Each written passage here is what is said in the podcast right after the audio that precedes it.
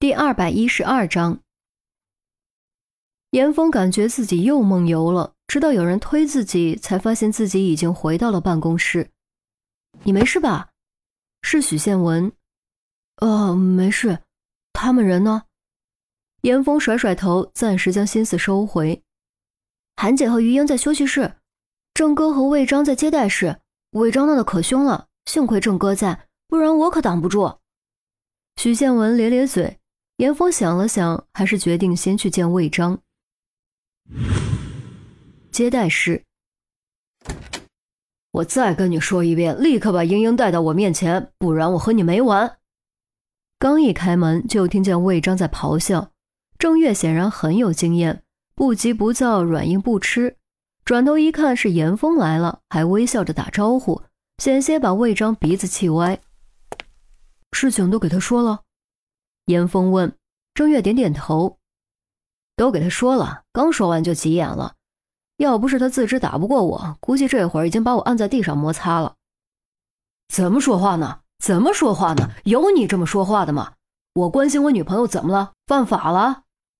魏章气得拍桌子，不犯法，不犯法，您随便关心，怎么关心都行。郑月连连摆手，皮笑肉不笑。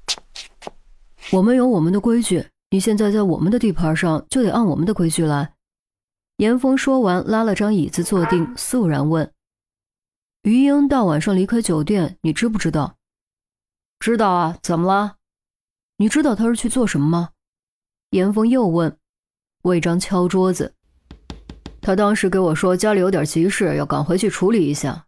我说我送他，他却坚持让我继续睡，说不是什么大事明天就回来。”所以我就把车钥匙给他了，我哪知道他居然失去。他半夜离开你去别的宾馆赴约，结果遭遇强暴，抵抗失手杀了对方，你难道不觉得很蹊跷吗？有什么蹊跷的？这叫正当防卫，不犯法的好不好？魏章继续用手指头在桌子上点点点，严峰接着说：“我说的是他半夜去宾馆赴约这件事。”魏章呼吸一滞，脸色明显有些不好看，沉默了几秒钟才辩解：“我知道你想说什么，你觉得他在给我戴绿帽子，对不对？但我告诉你，你们错了，我们是真爱，他绝对不会给我戴绿帽子的。”真爱，郑月嘀咕了一声，魏章耳朵尖听到了郑月略带讥讽的嘀咕，怒道：“我是富二代。”但你以为富二代就会玩女人是吧？你以为我就看上了她的美貌和身材，他就看上了我的钱是不是？我告诉你，你们这叫狭隘，你们根本就不懂什么叫真爱。哎，我不懂，我不懂。郑月点头如捣蒜。我不是来和你讨论真爱的，我是问你怎么看他半夜去宾馆赴约这件事。严峰将话题拽回来，我不知道。我猜他是被威胁了，那个家伙手里应该掌握他的什么把柄，所以他才会半夜去赴约。比如，严峰也是这么想的。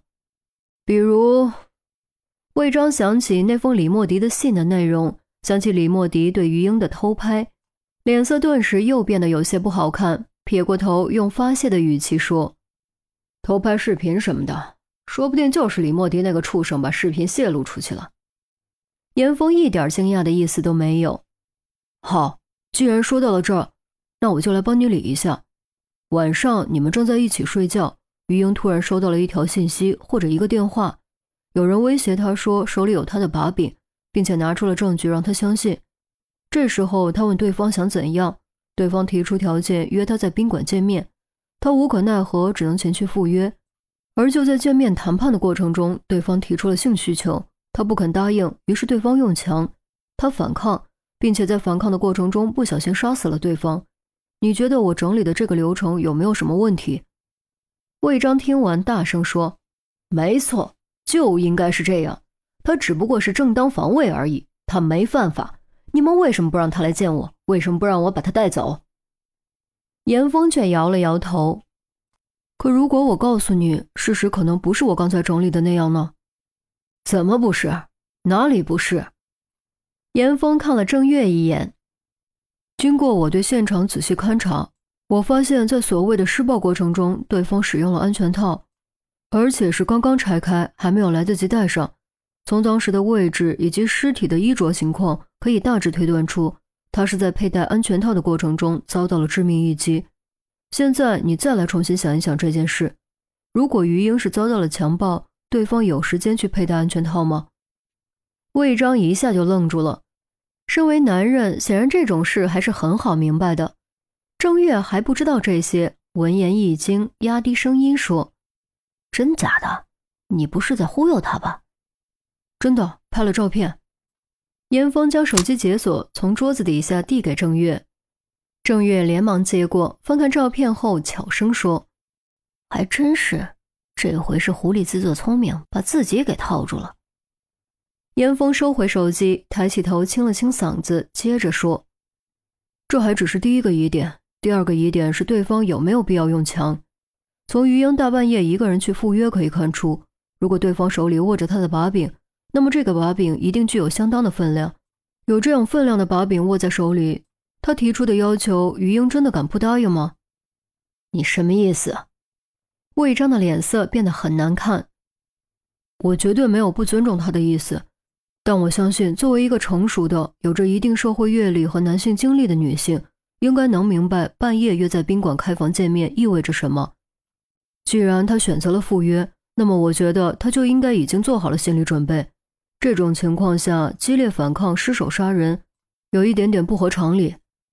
严峰继续分析，他当然知道这么说不太好，毕竟受胁迫的一方没有太多的选择余地。但现在诸多疑点凑到一起，让他不得不怀疑，这就是警方不得不做的事情。你的意思是，他是去杀他的？魏章终于说出了这句话，虽然语气很艰难。